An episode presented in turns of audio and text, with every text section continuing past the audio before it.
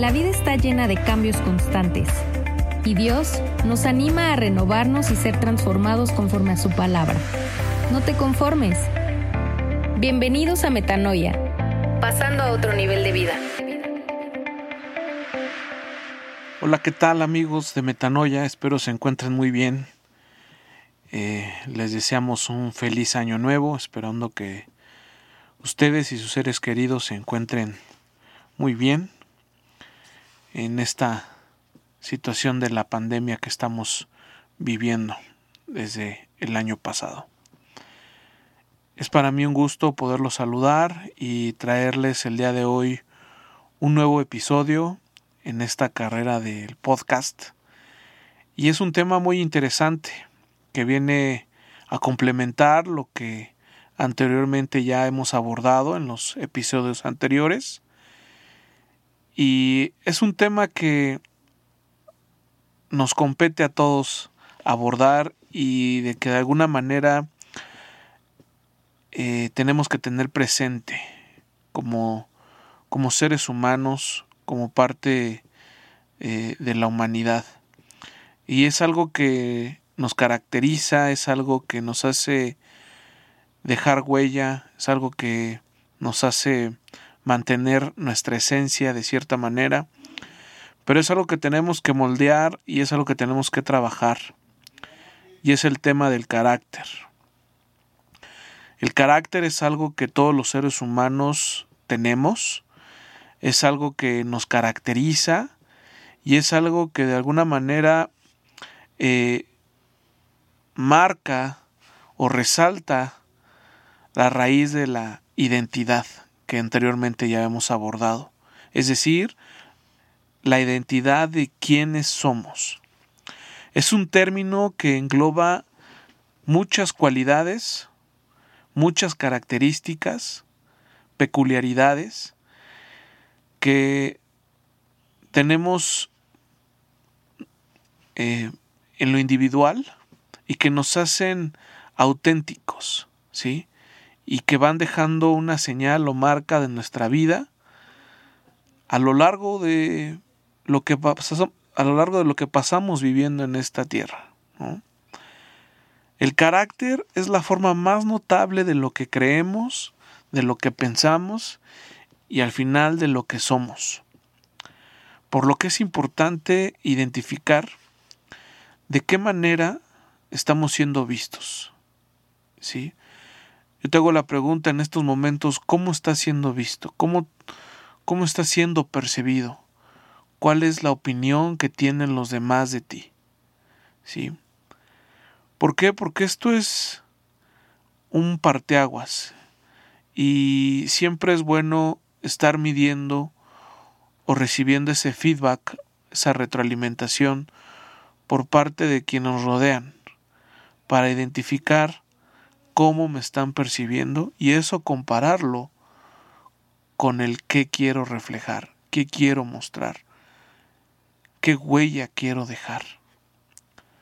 El carácter se debe entender como una virtud, ¿sí? que se caracteriza por el obrar bien principalmente y de la mejor manera.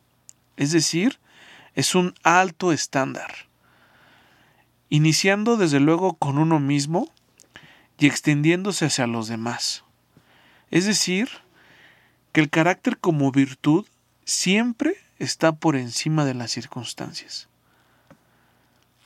El carácter cuando depende de las circunstancias es volátil, es cambiante y de alguna manera llega a desvanecerse o llega a mostrar cosas que no queremos mostrar. Por lo que es importante tener un punto de partida. Y ese punto de partida es entender que Dios nos creó a su imagen y semejanza. Como bien habíamos mencionado, esto también forma parte de nuestra identidad. Dios ha puesto su carácter en cada uno de nosotros. Y ese carácter lo vemos palpable y lo vemos en la vida de Jesús cuando estuvo aquí en la tierra. Jesús mostró un carácter que no se desvanecía, que no era egoísta. Jesús mostró un modelo de vida. Nos enseña cómo es tener un carácter verdadero y genuino. Y lo principal, nos muestra el carácter del Padre. Y cómo es que su amor es la marca principal de quién es Él. Es decir, que el carácter que Jesús nos enseña nace y parte del amor de Dios. Por eso eso me lleva al siguiente punto, donde erróneamente hemos mal definido o mal utilizado la palabra carácter al creer que una persona con carácter es agresiva, fuerte e intimidante cuando eso es el resultado de impulsos y emociones no controladas. Coloquialmente, una persona cuando saca el carácter, dicen, saca el cobre. ¿Por qué? Porque está sacando la esencia de su persona, la esencia de quién es él. Si bien hemos sido catalogados por tener un carácter posiblemente desaprobado, tenemos la oportunidad de retomar el carácter conforme al modelo original de Dios para nuestras vidas y ser transformados a la medida de Cristo. Existe una historia en la Biblia, en el capítulo 4 de Hechos, los versículos del 1 al 14, se nos narra una escena de cuando Pedro y Juan se enfrentaron al concilio de Jerusalén por enseñar el Evangelio de Jesús y haber sanado a un enfermo. Y aquí vemos dos cosas que nos ayudan a entender el tema del carácter. ¿Por qué? Porque bueno, primero que nada el concilio de Jerusalén era la gente del más alto calibre intelectual, religioso, social, ¿sí? donde ahí se tomaban las decisiones más importantes para el pueblo. Y Pedro y Juan fueron arrestados. Y la Biblia nos narra que al no tener, al ver ya que el día se había acabado, pues los encarcelaron y hasta el siguiente día los juzgaron, por así llamarla, los pusieron a juicio.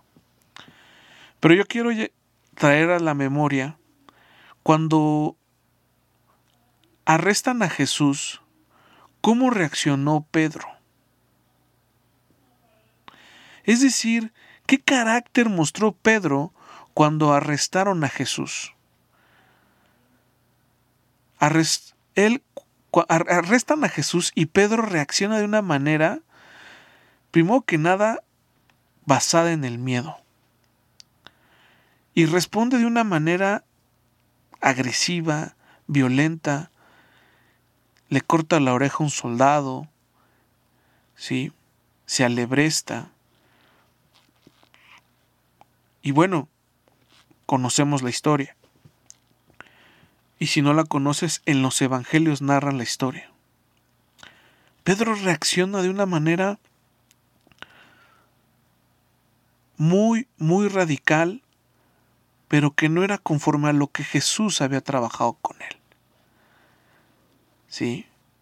Y de igual manera, cuando Pedro niega a Jesús, fue el reflejo de su carácter. Pero en, este, en esta parte de la Biblia, en este relato, cuando Pedro y Juan se presentan ante el concilio y cuando es arrestado Pedro y Juan, Pedro muestra un carácter totalmente diferente. Muestra un carácter dócil, en paz, tranquilo, sereno, diligente y sabio.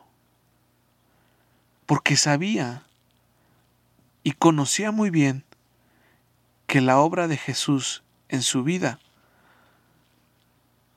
estaba concretándose. Y fue a tal grado que en la historia se narra que todo el concilio, sabiendo que eran hombres sin letras y del bugo y del vulgo, se maravillaban y principalmente les reconocían que habían estado con Jesús. Y ese es el efecto de la restauración al modelo original de Dios. Es decir, que nos reconozcan por estar con el Padre a través de Jesús. Y esa es la huella que Pedro y Juan dejaron en ese momento. Es muy importante entenderlo porque es una forma palpable y práctica de ver cómo Dios restauró a Pedro y a Juan. Y Jesús principalmente obró en sus vidas y trabajó con ellos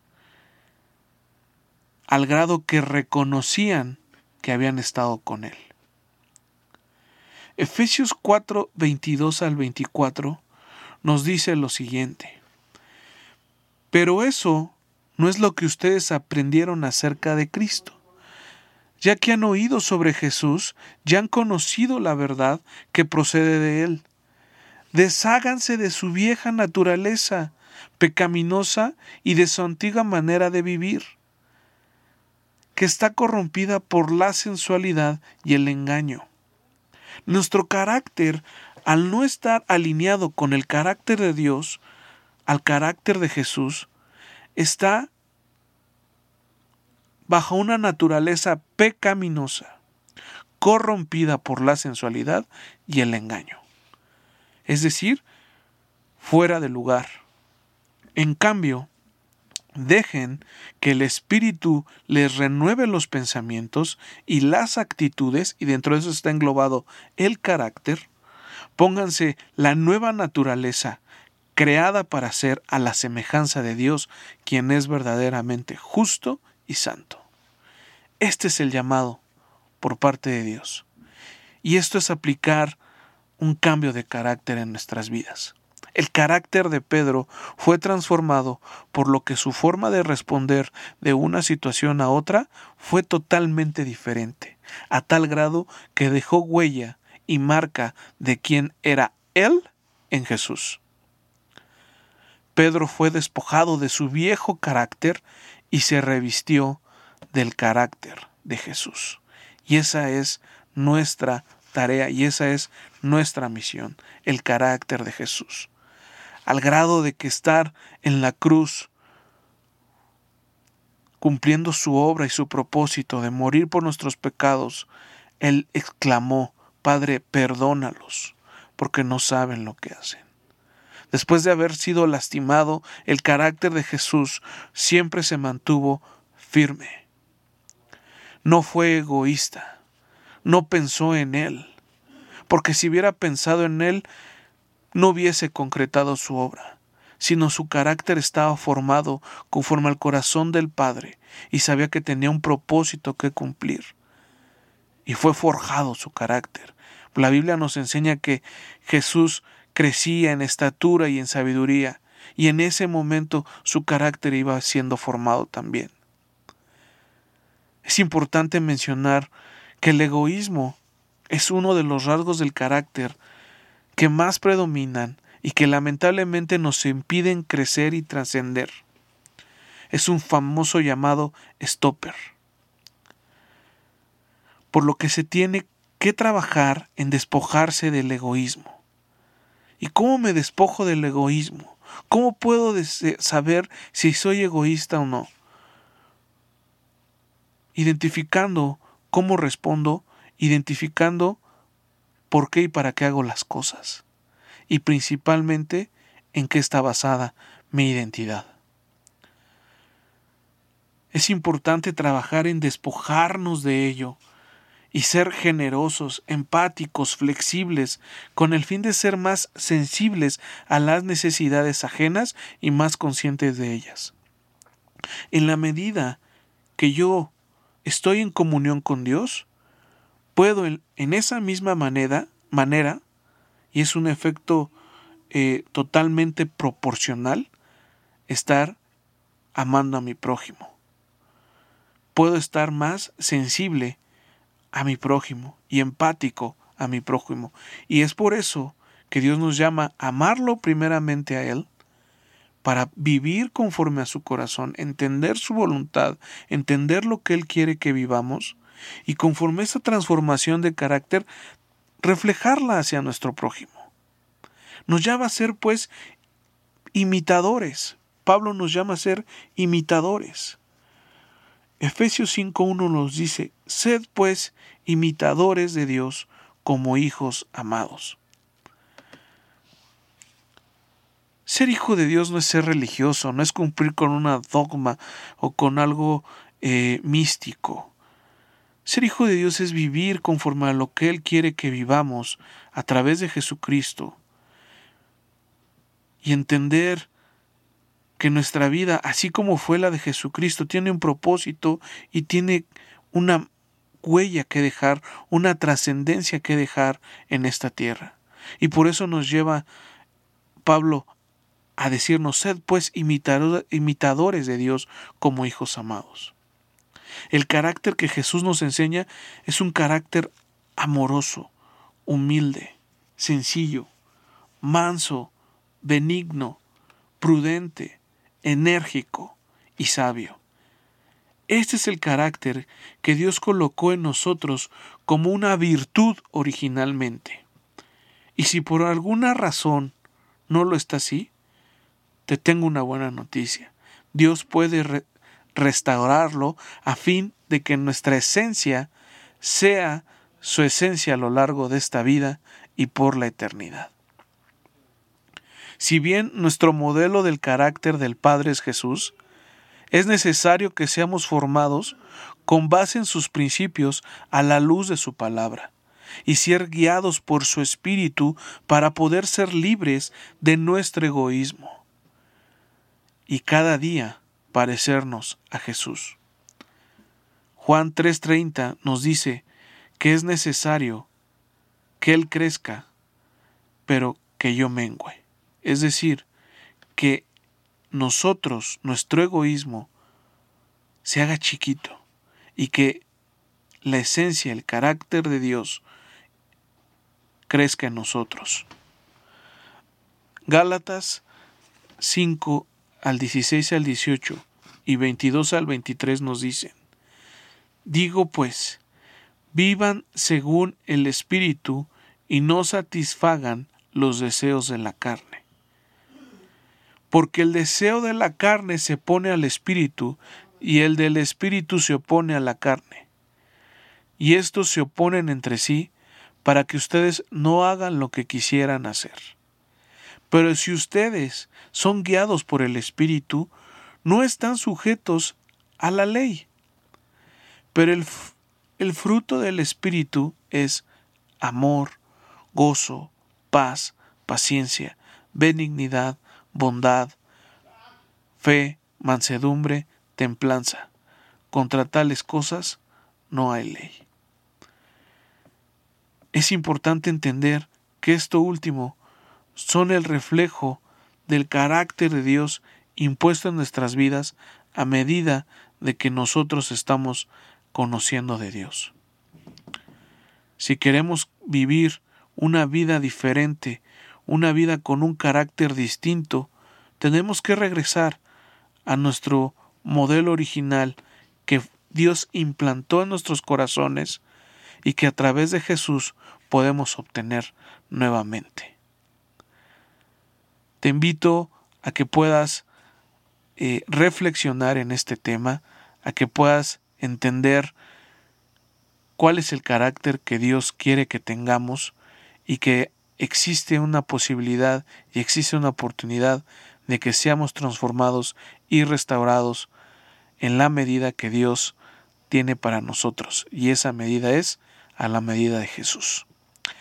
Te mando un fuerte abrazo, te agradezco que me hayas escuchado.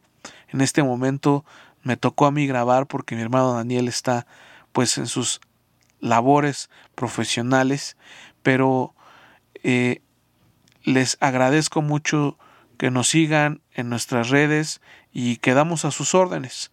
Les mando un fuerte abrazo y que pasen un feliz año 2021. Que Dios los bendiga.